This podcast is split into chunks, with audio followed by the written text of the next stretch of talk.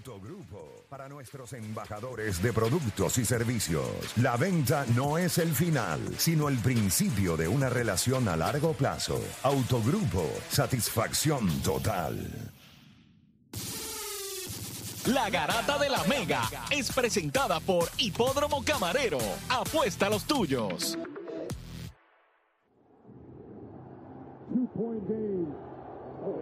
Messi le mete la pierna rico, se va también. Over the middle.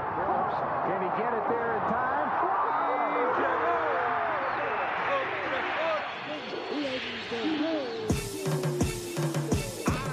La línea en los deportes, ¿quién fue que la marcó? La garata y qué pasó por escuchar la garata, se me olvidó el ponchador. La garata y qué pasó, mi jefe en el trabajo, un memo me dio y qué pasó. Dime qué pasó, muchos han tratado y la vida lo rechazó. La garata y qué pasó, si sabes contar, dale, saca cuenta, el deporte cambió, hace años date cuenta, están mordidos, porque las encuestas dicen que estamos arriba y ustedes no suben la cuesta, te cuesta aceptarlo, que te cuesta admitirlo, información sin fundamento, eso no vamos a permitirlo, tiene miedo a decirlo, en la garata se dice, como dice, estamos duros de cerebro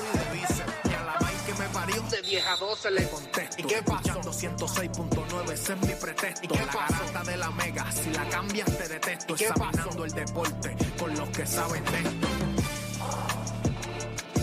¿Y qué pasó? ¿Y qué pasó? ¿Y qué pasó?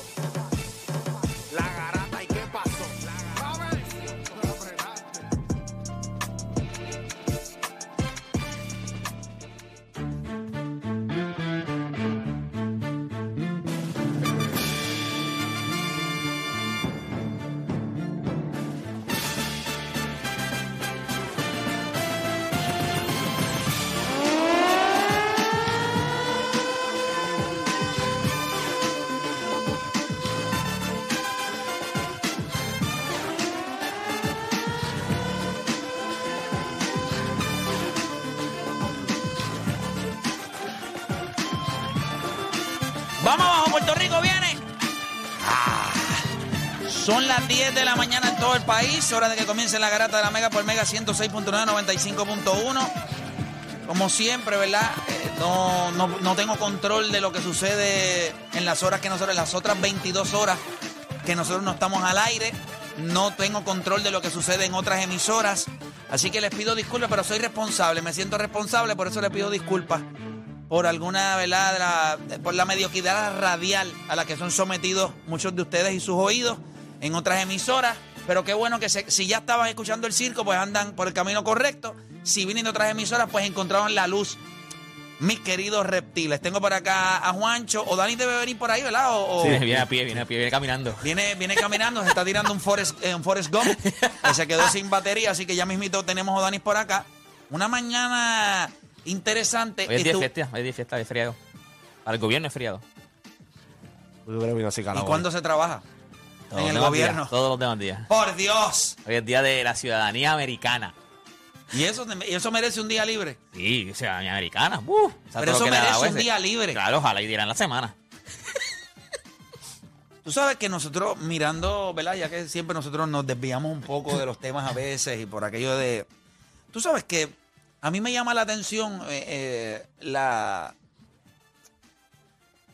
Tú sabes, como, como país, tú tienes que tener hay una responsabilidad.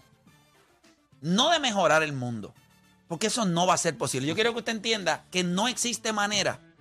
Escuche bien, no es ser pesimista. No existe manera ni forma alguna de mejorar el mundo. No hay manera. A menos que se pongan de acuerdo todos los No, países no, del no, mundo. no va a pasar. Por eso, eso no, no se ponen de acuerdo usted con su matrimonio o usted con su pareja o su jefe. No, no se ponen de acuerdo. Van a ser países que tienen culturas distintas, visiones distintas, intereses distintos, situaciones distintas. Coño, pero tenemos una responsabilidad de no empeorarlo. No tienes la responsabilidad de mejorarlo. Te la voy a perdonar. Pero sí tienes una responsabilidad de no empeorarlo. Y eso es lo que yo considero que en muchas ocasiones en este país nosotros no vemos. Está bien, no podemos mejorar Puerto Rico. La, la realidad es que no hay manera. Cuando tú miras lo descoñetado que está este país, la falta de seguridad que hay. Mire lo que está pasando ahora mismo con los planes médicos. Gente, lo- en- estamos, estamos en una crisis. Los planes médicos cada vez eh, se limitan más. Más estricto. Ahora hay uno de los planes médicos que no va a ofrecer una cubierta a, a, eh, a, eh, ¿verdad? Al, personal. O sea, cada vez se le hace más difícil a los patronos. So, yo, yo realmente digo, mira, gente, tenemos que buscar la manera de no vamos a cambiar ni mejorar a Puerto Rico, no lo vamos a mejorar. Coño, pero no lo podemos seguir empeorando. Mínimo, vamos a mantenerlo donde está, que está malo Pero no empeorarlo, sí, sí. pero no empeorarlo. Y esa es una responsabilidad que la debemos de tener todos. Ay, Cristo. Pero nada, gente, nosotros vamos a hablar de deporte, que por tal razón, pues eso nos hace, nos distrae un poco del arroz con joyo que hay en, en- en el país y en el mundo. Mira, yo quiero hablar con la gente de algo. Y yo creo que en, en- en breve se va a conectar Nelson Colón con nosotros, dirigente de la selección nacional. Así que él va a estar ya mismito con nosotros. Pero yo quiero hablarles de algo. Sí. Yo no sé si los cambios que está haciendo Major League Baseball van a ayudar a que nuevos fanáticos lleguen al béisbol. Pero yo sí quiero hablar con la gente hoy, no con los que les gusta el béisbol. No me interesa hablar con ustedes porque tenemos intereses en común. Yo sé por qué te gusta el béisbol. Nadie me tiene que explicar porque te debe gustar por las mismas razones que a mí me gusta. Vamos a pasar la página de eso. Yo quiero hablar con las personas que no les gusta el béisbol. Las personas que lo aborrecen, que no lo soportan, las personas que no les gusta. Y yo quiero que me digan qué es lo que no les gusta del béisbol. Y cuando usted escuche lo que ellos no les gusta del béisbol, usted se va a dar cuenta que Major League Baseball sencillamente está haciendo el ridículo. Con las nuevas reglas y eso. Vamos a preguntarle, mira, ¿qué no te gusta del béisbol? Pues no me gusta esto, esto y esto y esto. Y cuando tú te des cuenta de lo que no le gusta, tú Te te vas a dar cuenta, que no tiene que ver con que nada los los cambios, cambios. que está haciendo Major League Baseball le valen madre porque es que no va a la, no, no va a la par. Fast pace no es. No va, no, va, no va a funcionar. Así que vamos a hablar de eso. También, eh, oye, estuve viendo hoy, qué bueno es cuando después de, de meses o de un año o de dos años, yo dándole a Jokic, dándole, veo a JJ Reddick en su podcast, sencillamente diciendo, ayer, Él lo, di- hace, él lo dijo en first take primero. Él Ok. se clavó a Kendrick Perkins en, fir- en lo, first lo take. entiendo. Pero eso yo lo llevo diciendo hace dos años, desde que ganó su primer MVP. Estamos hablando del mejor jugador que ha entrado a esta liga desde LeBron James. No hay break. No me menciona que, por Dios santo, Cristo, no me mencione a Kevin Durant. Sí, ya se derritió, Kevin Durant se derritió. No, no, pero no me mencionen, no me mencionen a Stephen Curry. Ahora mismo, y él lo dijo y me encantó, nadie en la NBA, escuchen bien, nadie hace mejor a sus compañeros que Jokic. Nadie.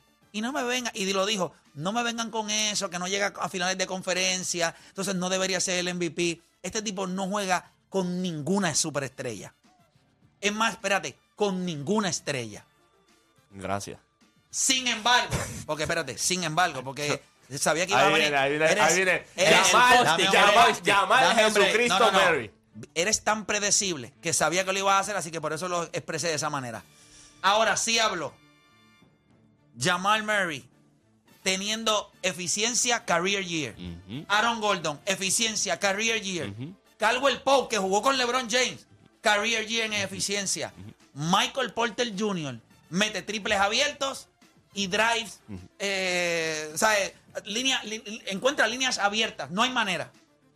Entonces yo lo que me pregunto al día de hoy es, ¿cómo es posible todavía que hay gente que trate? O sea, está Jokic esta temporada de NBA, todos los demás están en un distante segundo lugar. Y eso que Milwaukee lleva 15 en línea.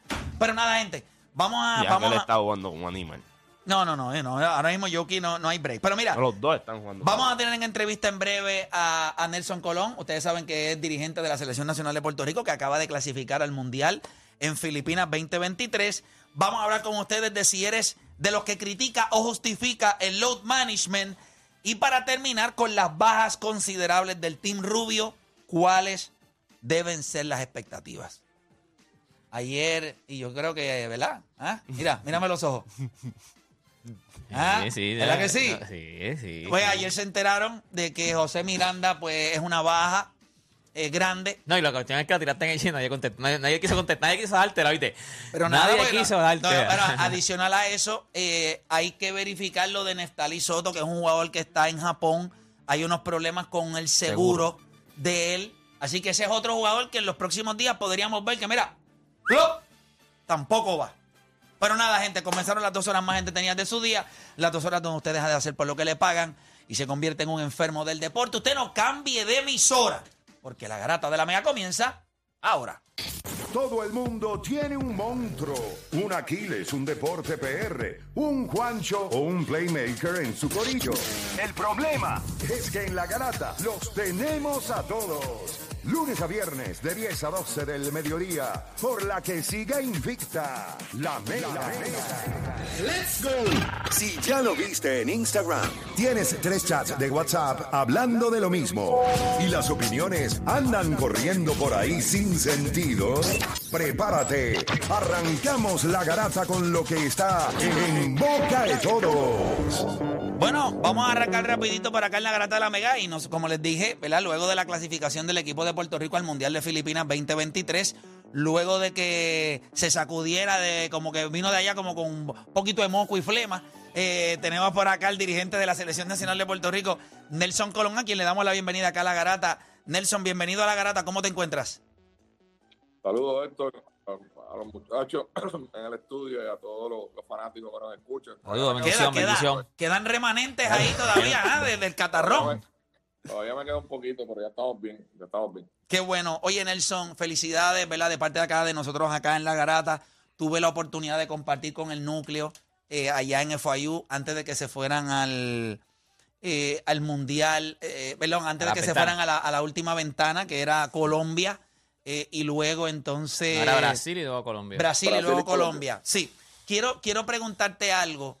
Eh, in your wildest dream, cuando este proceso, o sea, en tu sueño más loco, eh, en cómo comenzó este proceso de las ventanas, eh, ¿seguías teniendo la, la visión de que este equipo iba a conseguir la clasificación al Mundial? Porque el principio, pues, no fue, ¿verdad? No, no, tu- tuvimos hasta el último, ¿verdad? Hasta básicamente el juego de, de Brasil, que es donde yo entiendo que le pusimos ahí un poquito de la cherry al, al Sunday. Después el de Colombia se nos complicó un poco sin necesidad, pero en el cuarto quarter lo sacamos. Pero te pregunto, cuando miras todo el proceso, es del 1 al 10, ¿cuán confiado tú estabas de que se iba a lograr la meta?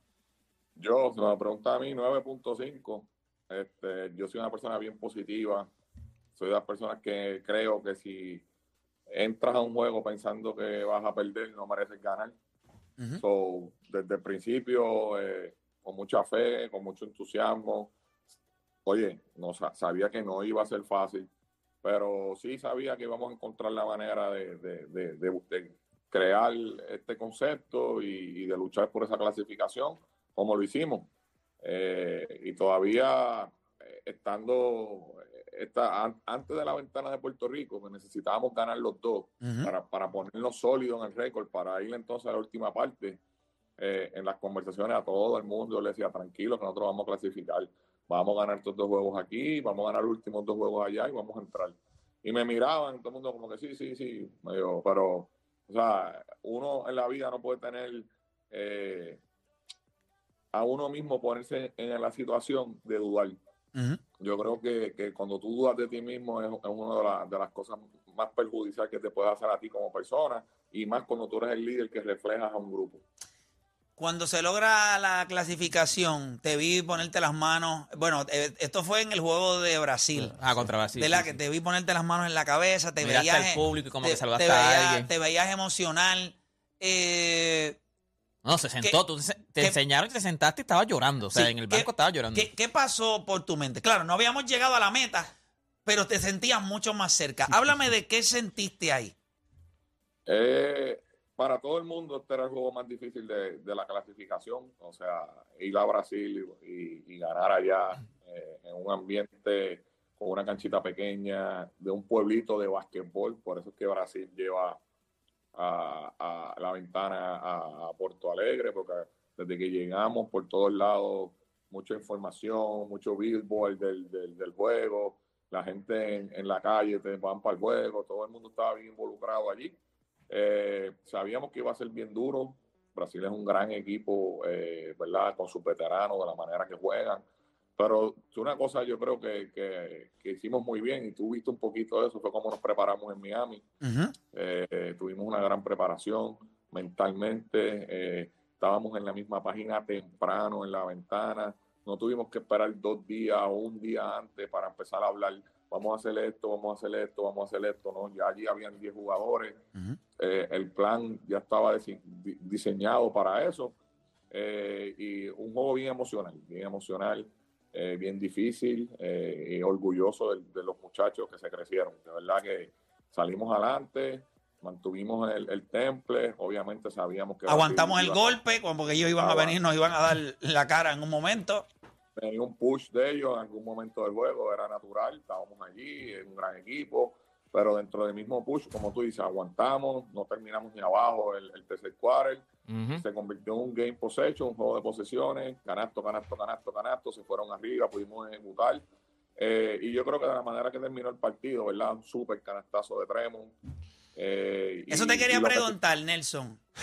En ese momento de esa jugada, ¿tú sabías a quién? O sea, n- eh, él, él pidió la bola. eh, bueno, la porque, jugada. porque hubo pidió. algo, hubo algo en el, en el timeout que se vio ahí. Este, pero si puedes explicar la toma de decisión y cómo fue que se designó, ok, esto, esto va a ser lo que va, va a pasar. Él no la pidió de, dámela a mí, que yo la voy a meter. Pero, pero cuando yo dije, I go with you, eh, él me miró y me dijo, good, vamos. Me dijo, como que, ok, vamos para encima. So, eh, abrimos la cancha, no traímos al hombre grande, porque del hombre grande van a trapear. Seguro que era, era Mariano o, el otro muchacho. Sí, y lo iban a forzar a salir de la bola entonces. Poco a poco, y entonces le iban a empujar a él a salir de la bola. Traímos a Chris para que pudiera hacer la cortina y popeara, por si acaso viene ese doble team, tener otro tirador abierto, ¿verdad? Eh, pero ellos lo que hicieron fue cambiarlo. Eh, él aguantó, aguantó el reloj y atacó en una posición bien cómoda. Tremont domina ese middle range este, cómodo. Eh, y cuando va para la derecha, ese pull up es bien efectivo. So que yo creo que en su mente sabía lo que iba a hacer. Este, se colocó y buscó un buen tiro eh, en un momento bien difícil. Y, y, ¿sabes? como te digo, a lo mejor él no me la pidió con el, con el comentario que hacen los grandes jugadores de dámela, que yo la voy a meter. Pero tan pronto yo lo miré a él y le dije, I go with you. Él dijo, all right, vamos para encima, dame la bola. Mira, So, que- eh, que- Nelson, te pregunto, ¿cuál fue? Ok, porque nosotros aquí el, el día antes eh, del, del juego, nosotros hicimos un análisis y entonces, pues, una de las cosas que nosotros dijimos es, eh, para nosotros era un juego difícil, o sea, jugar contra Brasil era en Brasil y una de las cosas que nosotros dijimos era, de- de- dijimos era como que, mira, nosotros en el primer juego sorprendimos a Brasil y nosotros mismos nos sorprendimos porque tuvimos un juego grandísimo de Tremont Water, pero ya ellos escautearon a Tremont Water. So, ¿cuál fue este plan ahora, este nuevo plan que tú hiciste? Porque la teníamos, ya, ya, ya descubrieron a Tremont Waters, ya no era el alma secreta. Estamos jugando contra una potencia que es Brasil y estamos jugando en su casa. O sea, ¿cuál era el plan o el nuevo plan entonces ahora contra Brasil? Pues mira, número uno, eh, yo dije en una entrevista, Brasil no está preparado para lo que nosotros le vamos a presentar. Y todo el mundo me dijo, canto loco, tú no puedes hablar así, no digas esas cosas.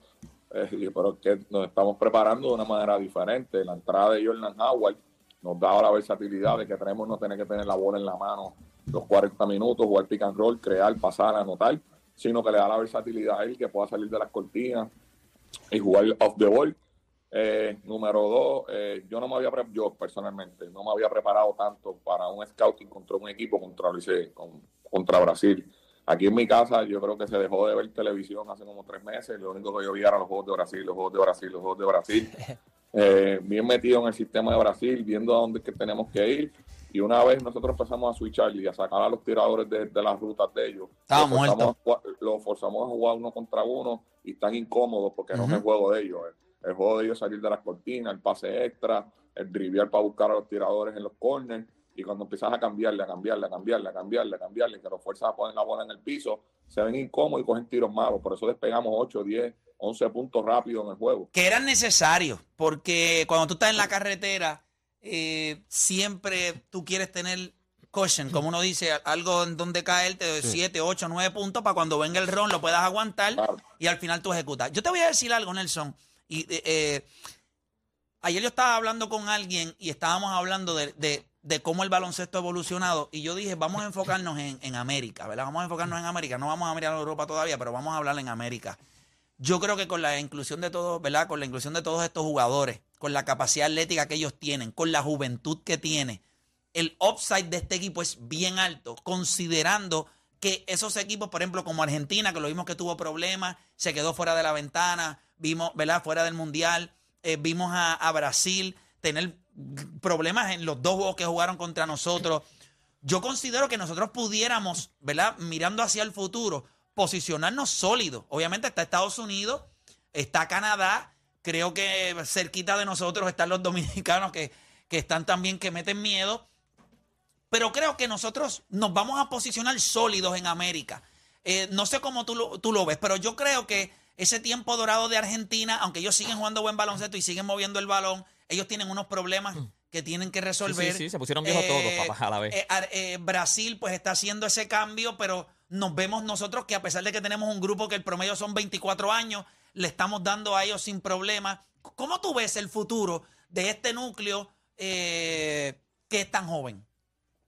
Bueno, eh, eso es una de las cosas que nosotros analizamos y, y decimos que, que lo que viene es grande. Este, yo creo que si podemos mantener este núcleo junto por mucho tiempo, con esta mentalidad, con esta eh, cultura que estamos creando, eh, vamos a ver un equipo de Puerto Rico, como tú dices, vamos a volver a estar eh, en, en- en posiciones que hace años no estábamos. Estamos hablando de, de los primeros 15 o 12 del mundo. Eh, nuestra preparación para el mundial tiene que ser de, excel- de excelencia. Ya te vi que Eh, dijiste que iba- vamos a ganar. O sea, no vamos a prepararnos para ir a... Me gusta, así es que me gusta a mí. Vamos, vamos. Nosotros nos vamos a preparar para ganar el mundial. Vamos a tener un performance grande. eh, nuestra meta es entrar a los últimos ocho, eh, conseguir la clasificación olímpica. eh, y no, uno no le puede tener miedo a las expectativas. Las expectativas hay que aceptarlas y prepararte, meter mano. No va a ser fácil, no es un bombito al pitcher, pero, pero si hay salud, que los muchachos no se nos lastimen, eh, que, podamos ¿verdad? tener este tiempo de cohesión. Estamos hablando de casi 20, 25 días de preparación. eh, en intervalos de poder entrenar y luego ir a foguear a- a Europa con grandes equipos, subir el nivel, empezar a chocar con este ritmo de juego para temprano, para entonces nosotros poder prepararnos. Yo creo que vamos a tener un gran torneo y vamos a ver un equipo de Puerto Rico que, que va a sorprender a mucha gente. Cuando miramos el baloncesto internacional, y, quiero que tú seas como si se lo estuvieras explicando a un bebé de cinco años.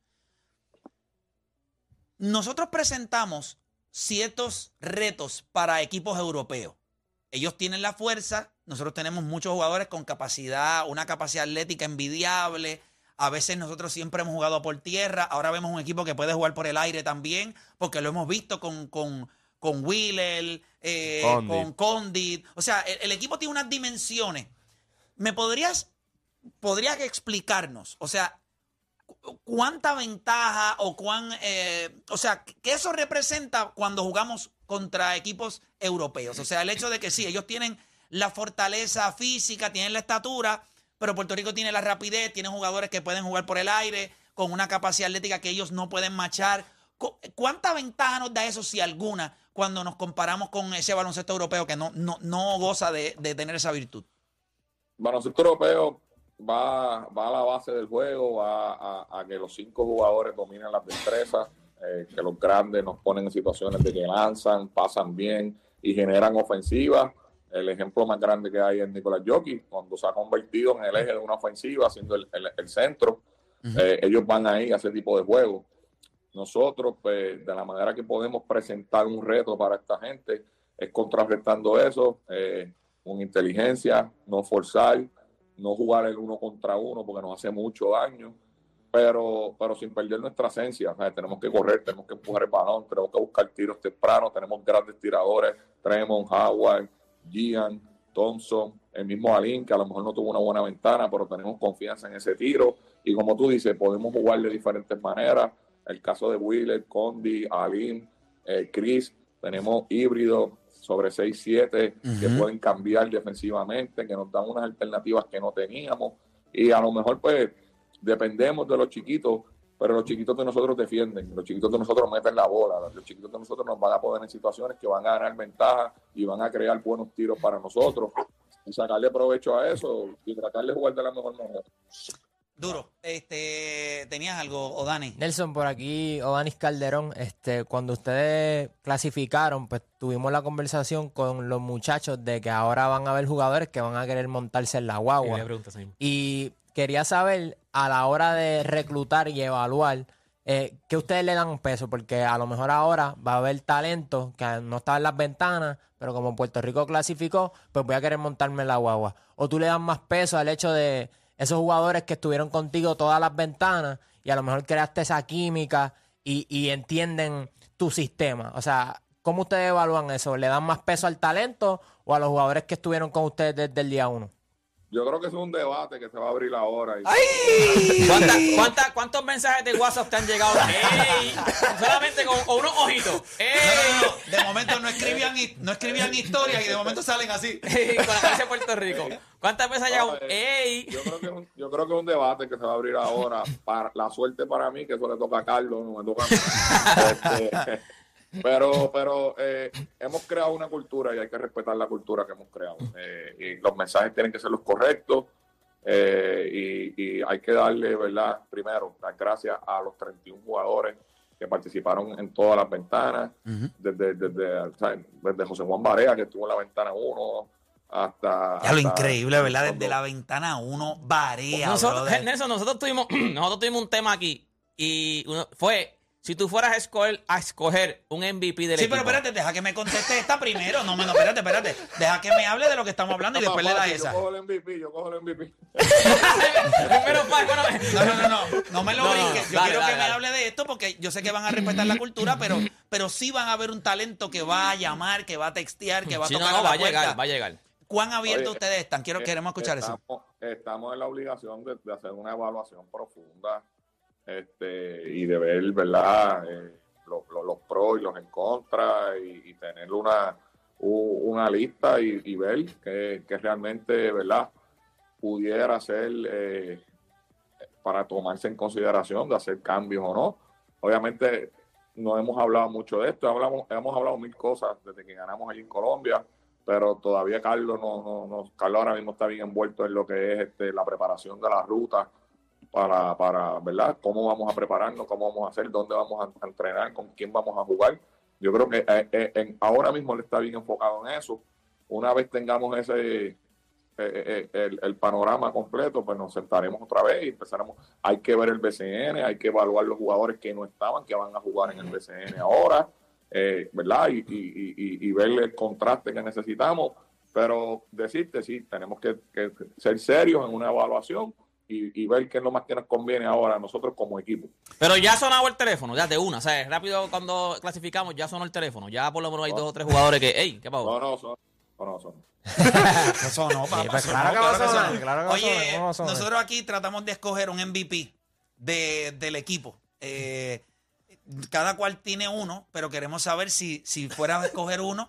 Te ponemos De una las situación ventanas, difícil. de las ventanas. De las ventanas. Cuando miramos el equipo, si tú tuvieras que escoger ese jugador, eh, ¿a quién dirías eh, si quieres hacerlo, si quieres jugar con nosotros? Que a nosotros nos encanta jugar. puedo jugar. Este, voy con el, el argumento de alguien que estuvo en todas las ventanas. Se los dije. Este, que yo dije. A ver, a ver, espérate, vamos a ver, vamos a ver.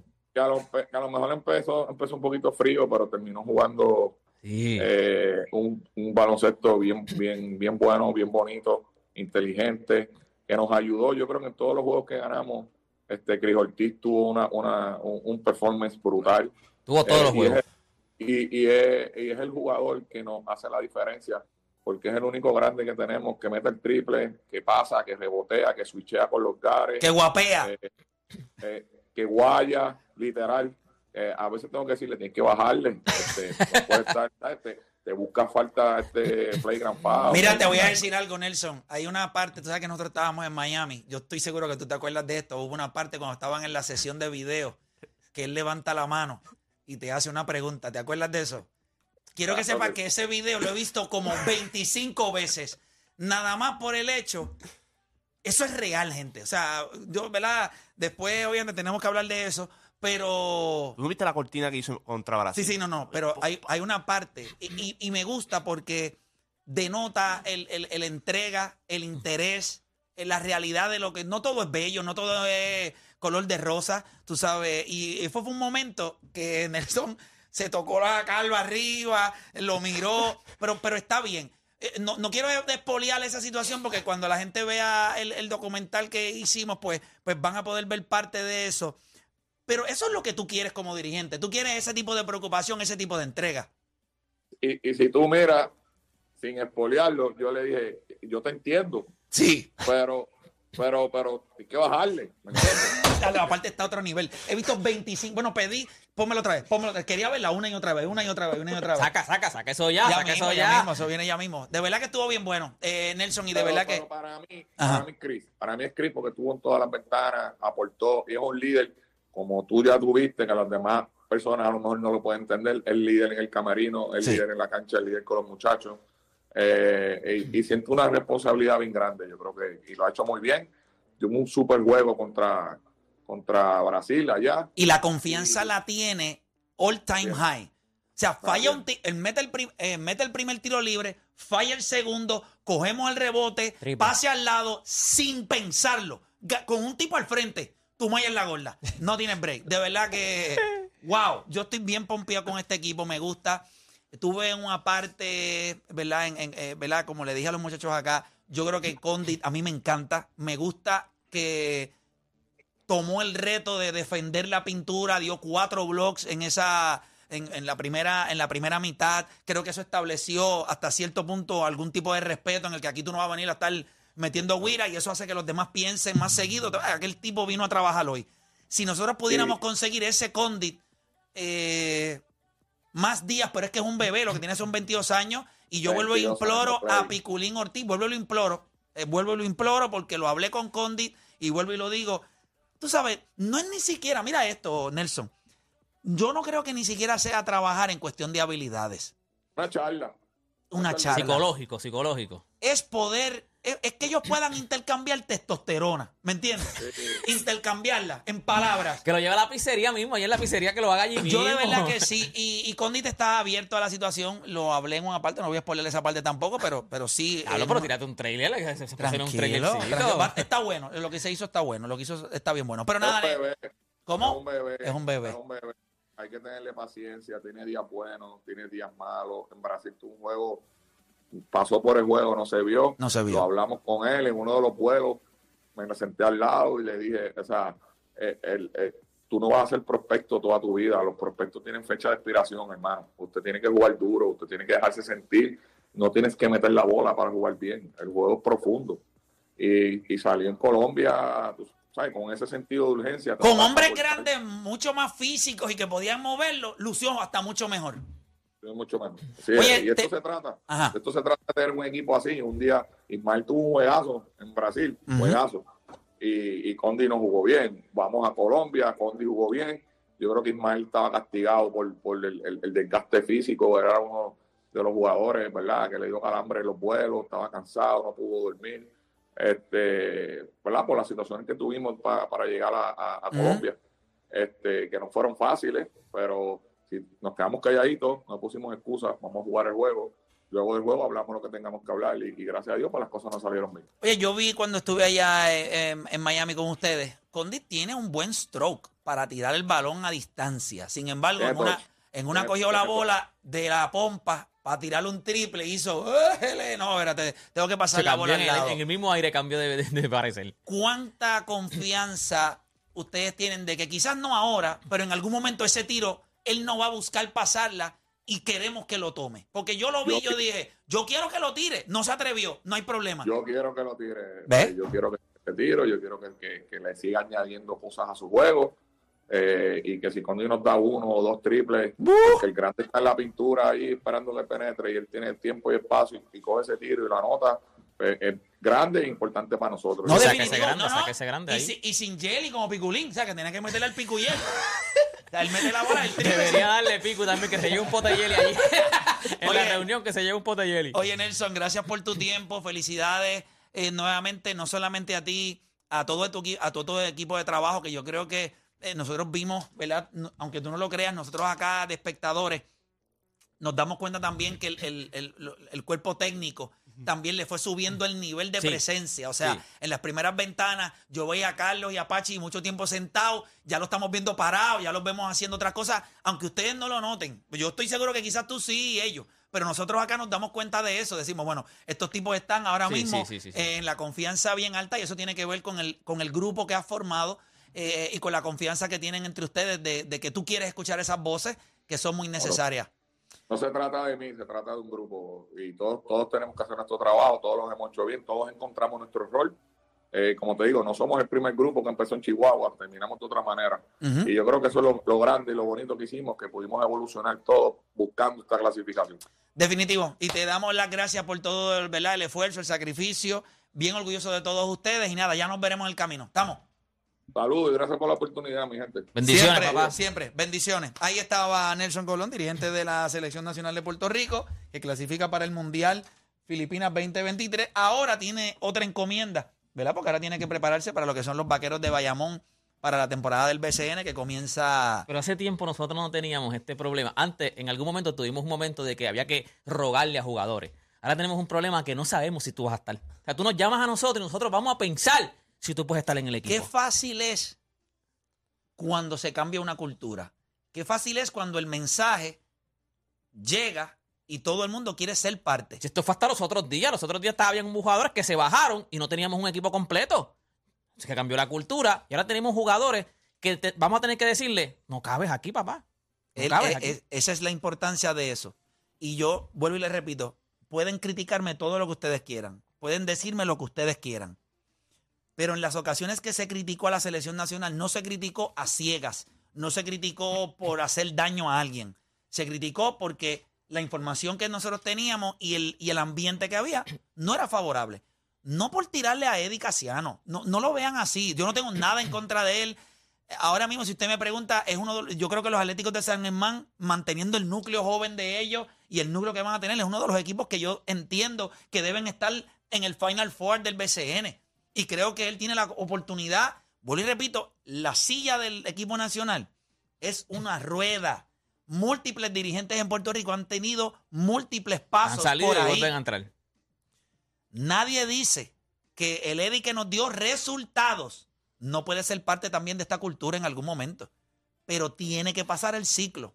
Porque en el momento en que le tocó, pues quizás no estaba listo. Pero yo creo que él tiene la capacidad de hacerlo.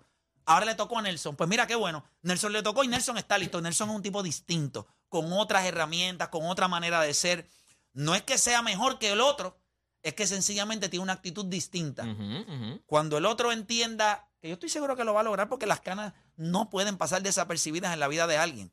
Cuando se tiene un plan, cuando hay una estrategia, cuando se desarrolla una cultura, los resultados son que todo el mundo quiere ser parte de eso. Todo el mundo quiere ser parte de algo especial. Cierto. Hasta Eddie Casiano en su momento. Así que hacemos una pausa y en breve regresamos con más acá en La Garata.